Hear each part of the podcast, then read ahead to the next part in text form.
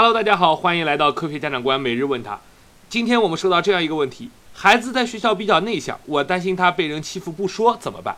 这个问题听起来是个很尖锐的问题，事实上它也很尖锐，因为它非常尖锐地暴露了亲子在交流过程中的一种障碍。我们可以设想这样一个问题：孩子如果被欺负了，他为什么会不说？我们看到一个小孩子，他不管在哪里被欺负，一定第一时间就回家说。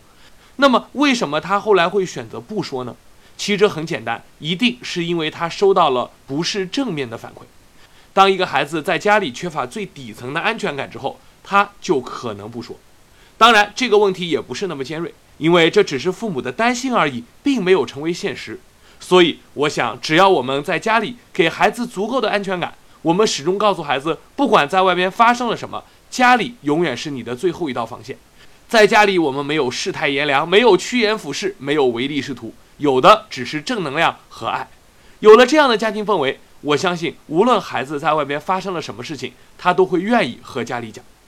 从另外一个角度考虑，当孩子自立之后，他会选择什么样的事是大事，什么样的事是小事。比如说，家长觉得啊，他今天跟同学吵架了，为什么不回来说呢？事实上，他们自己就可以解决这个问题，又为什么要惊动家长呢？所以啊，我想这个问题的核心有两点：第一点就是要创造和谐的家庭氛围，而第二点就是我们也要保持对孩子的尊重，尤其是对他选择权和隐私权的尊重。看起来是一个小问题，引申开是一个大问题。家长永远是孩子最好的老师。好的，那我们今天就先聊到这里，欢迎大家继续关注我们的科学家长观每日问答哦。